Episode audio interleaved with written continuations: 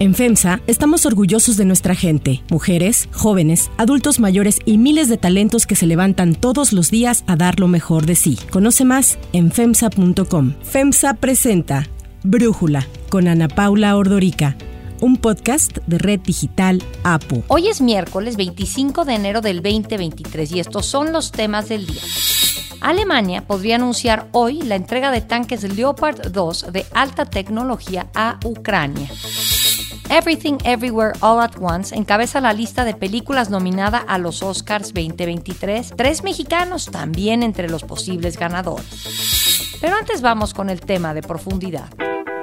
Es un drama judicial, como diría el escritor José Agustín, una tragicomedia. De esta manera, el presidente Andrés Manuel López Obrador calificó el juicio de Genaro García Luna, quien fue secretario de Seguridad Pública en el gobierno de Felipe Calderón y que está enfrentando cinco cargos en la Corte Federal del Distrito Este de Nueva York. El primer testigo del juicio fue el narcotraficante Sergio Villarreal, alias El Grande, quien acusó el lunes a García Luna de haber recibido sobornos millonarios por parte del crimen organizado. En el segundo día del juicio del exfuncionario, Villarreal volvió a subir al estrado para continuar con su testimonio. En esta ocasión relató varios episodios que dejan a la luz la corrupción de las instituciones mexicanas. Uno de los momentos que narró fue cuando supuestamente García Luna fue secuestrado por algunas horas cuando transitaba por Morelos, hecho que fue ordenado por el narcotraficante Arturo Beltrán Leiva en medio de la división entre el Chapo Guzmán e Ismael El Mayo Zambada. El testigo agregó que fueron 100 elementos con uniforme militar pertenecientes a las fuerzas especiales de Arturo, quienes lograron secuestrar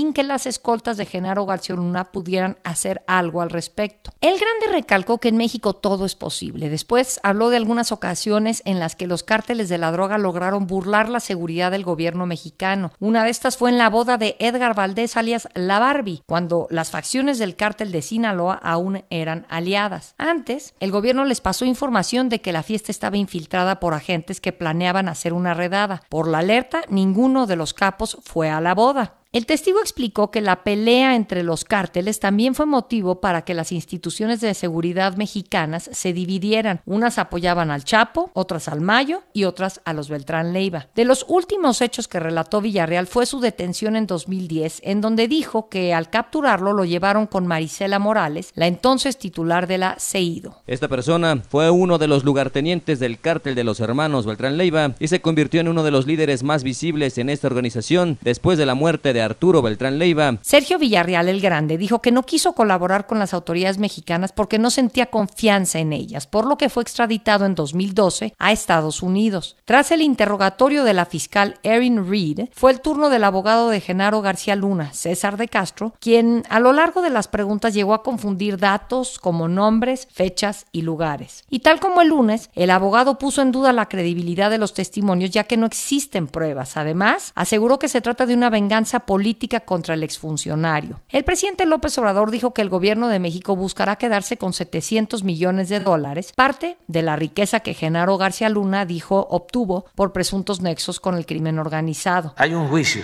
700 millones de dólares en Florida y sus abogados plantearon de que no tenía México por qué ir a litigar allá López Obrador agregó que va a incluir otra sección en las mañaneras todos los días para informar sobre el juicio de García Luna para que la población esté enterada y no pase de noche este suceso. El análisis.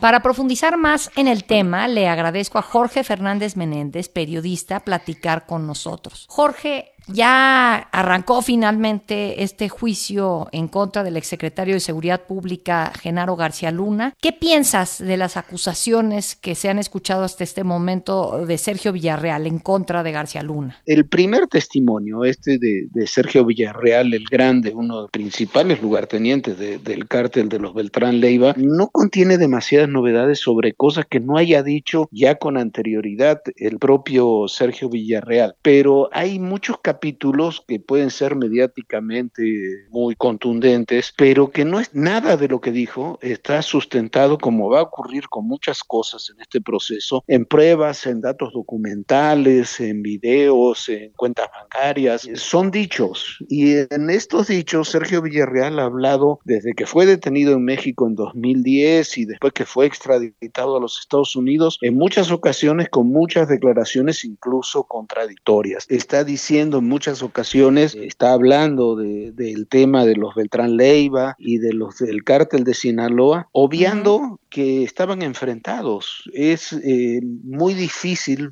pensar que el mismo narcotraficante, el mismo funcionario estaba trabajando para dos narcotraficantes enfrentados entre sí. Hay declaraciones como lo del secuestro de García Luna que a mí me resultan inverosímiles, por lo menos en la forma en que están planteados. Entonces, habrá que ver qué es lo que se toma en cuenta sobre lo que dicen los testigos y los hechos que pueden demostrar los testigos. Sí, tú, bueno, apuntas justamente esto, que por un lado el grande que era parte del cártel de los Beltrán Leiva acusa que García Luna trabajaba para el cártel de Sinaloa. ¿Sientes ahí que no cuadran un poco las fechas? Yo aquí quisiera preguntarte si esto de los testigos protegidos que tienen en Estados Unidos, que salen y dicen lo que quieren decir y si le gusta a las autoridades estadounidenses les bajan la condena, pues no debería de repensarse. Mira, a ver, el tema de los testigos protegidos, como funciona, como debe funcionar, es que los testigos protegidos, por lo menos así funcionan para, para otro tipo de casos, los testigos protegidos eh, y tienen beneficios en sus condenas, además, etcétera, etcétera, incluso la libertad, como tiene Sergio Villarreal el Grande, porque se sustentan sus dichos con pruebas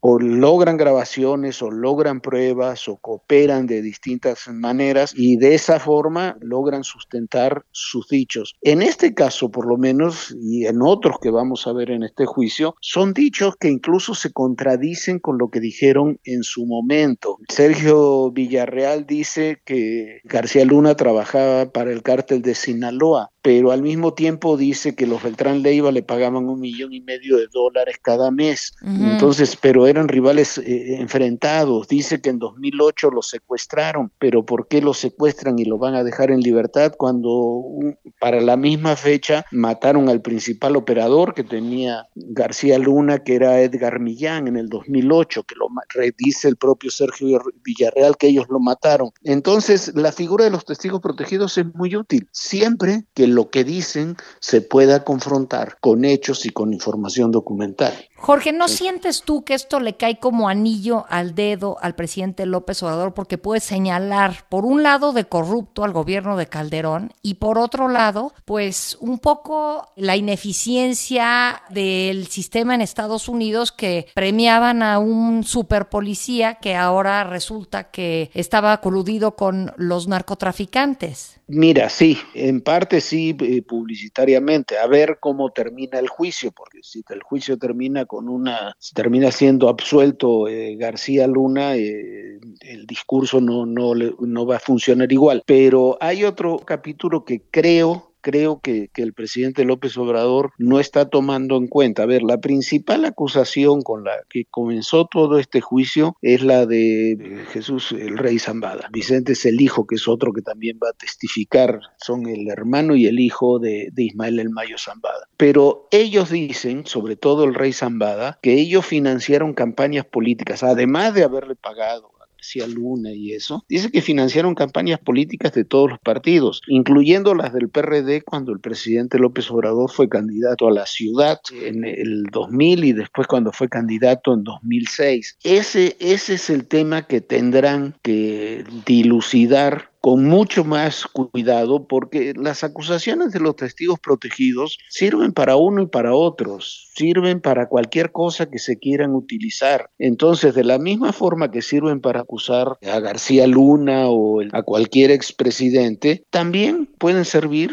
para en otra ocasión acusar al propio presidente López Obrador o a cualquier otro funcionario de su administración. Me parece que se está actuando con mucha ligereza en ese sentido, incluso poniendo al, al vocero de la presidencia, Jesús Ramírez, según anunció hoy el presidente, hacer todos los días un resumen de lo que se dijo en el proceso, en un proceso en el que México no tiene nada que ver, que se desarrolla en Brooklyn y en el que no hay control alguno de las autoridades mexicanas. Jorge Fernández Menéndez, muchísimas gracias por tu análisis y por platicar con nosotros. No, es un placer. Muchísimas gracias a ti. Un saludo a todos.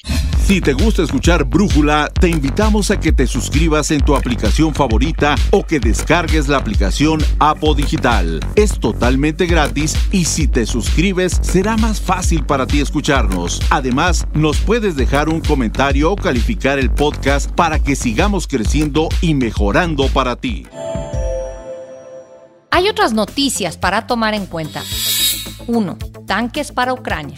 Ante la presión por parte de sus aliados, Alemania parece que va a acceder a entregar los tanques Leopard 2 de alta tecnología que Ucrania y sus principales aliados han solicitado con el fin de ayudarle en la lucha contra los invasores rusos. De acuerdo con el portal político, el canciller alemán Olaf Scholz podría anunciar hoy mismo la entrega de tanques y lo hace después de que Biden anunciara que ellos también estarán enviando sus propios tanques, los Abrams, a Ucrania. Y esto era una condición que Scholz había puesto para acceder al envío de los tanques de su país. Desde el fin de semana pasado, la ministra alemana de Relaciones Exteriores, Annalena Baerbock, dijo que Berlín no se interpondría si Polonia quería enviarle al gobierno ucraniano tanques Leopard 2 de los que tienen en su arsenal. Los tanques Leopard 2 son considerados muy importantes para que la contraofensiva ucraniana pueda recapturar áreas ocupadas por las fuerzas rusas. Para Brújula, Mauricio Meshulam, analista internacional, nos ayuda a entender qué diferencia haría en la guerra la entrega de estos tanques que solicita Ucrania. Hace ya algunas semanas la guerra en Ucrania entró en una cuarta fase que consiste esencialmente en una fase del conflicto bastante estancado. No significa que no hay enfrentamientos, por supuesto los hay, pero las líneas realmente se han movido bastante poco en las últimas semanas. Ucrania está necesitando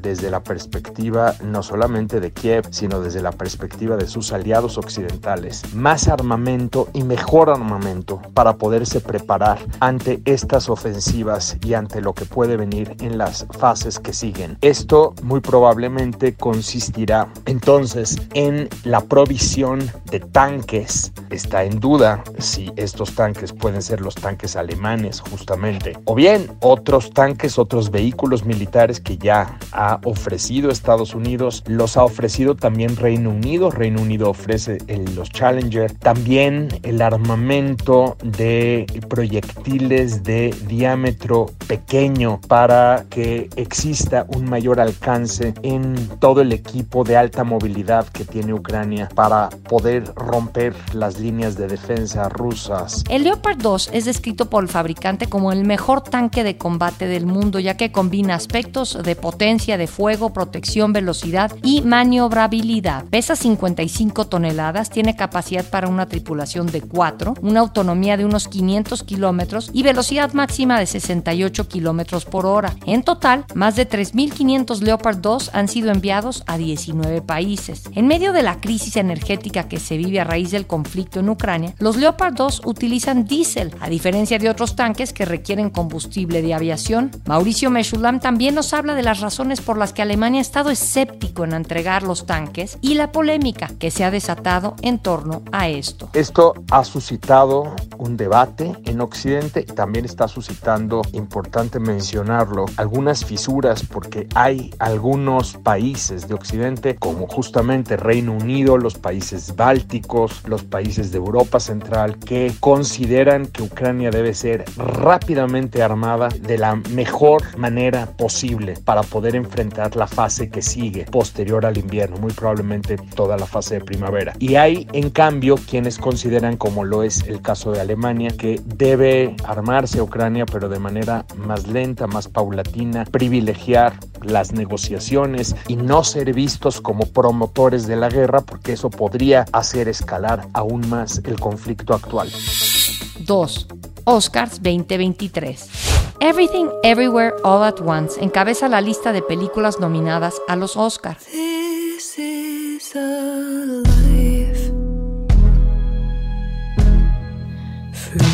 From destiny. La película de ciencia ficción está nominada en 11 categorías. Mejor actriz para Michelle Yeoh, mejor actriz y actor de reparto, mejor diseño de vestuario, mejor banda sonora original, mejor guion original, mejor canción original, mejor edición y mejor director. El resto de las películas que buscan el premio a mejor película son The Banshee of Inisherin, The Fablemans, Avatar The Way of Water, Top Gun Maverick, Elvis, Tar, Triangle of Sadness, Women Talking y All Quiet on the Western Front. Los ganadores se darán a conocer el próximo 12 de marzo en una ceremonia que tendrá como anfitrión a Jimmy Kimmel.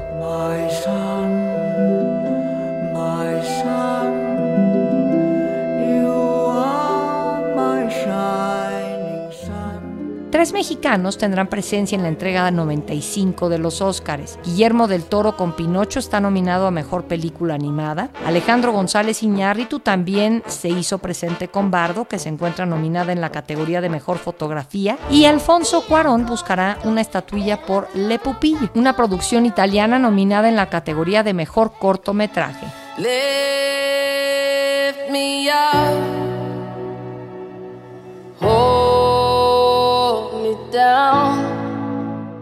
Lady Gaga y Rihanna recibieron nominaciones a los Oscars por Hold My Hand de Top Gun Maverick a cargo de Gaga y por Lift Me Up, una de las canciones de la banda sonora de Black Panther Wakanda Forever.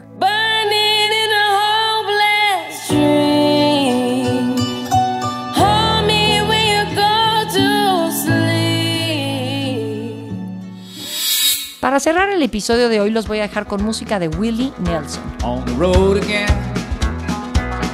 Just can't wait to get on the road again.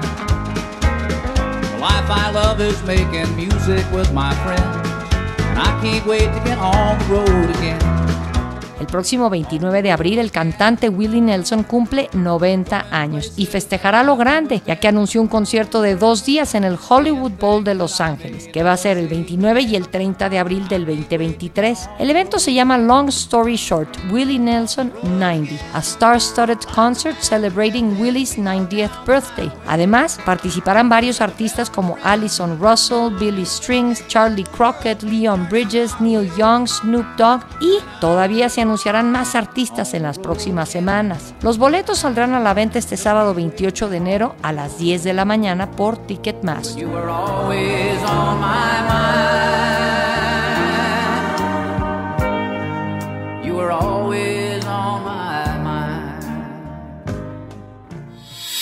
Yo soy Ana Paula Ordorica. Brújula lo produce Batseba Faitelson. En la redacción, Airam Narváez. En la coordinación y redacción, Christopher Chimal. Y en la edición, Cristian Soriano. Los esperamos mañana con la información más importante del día.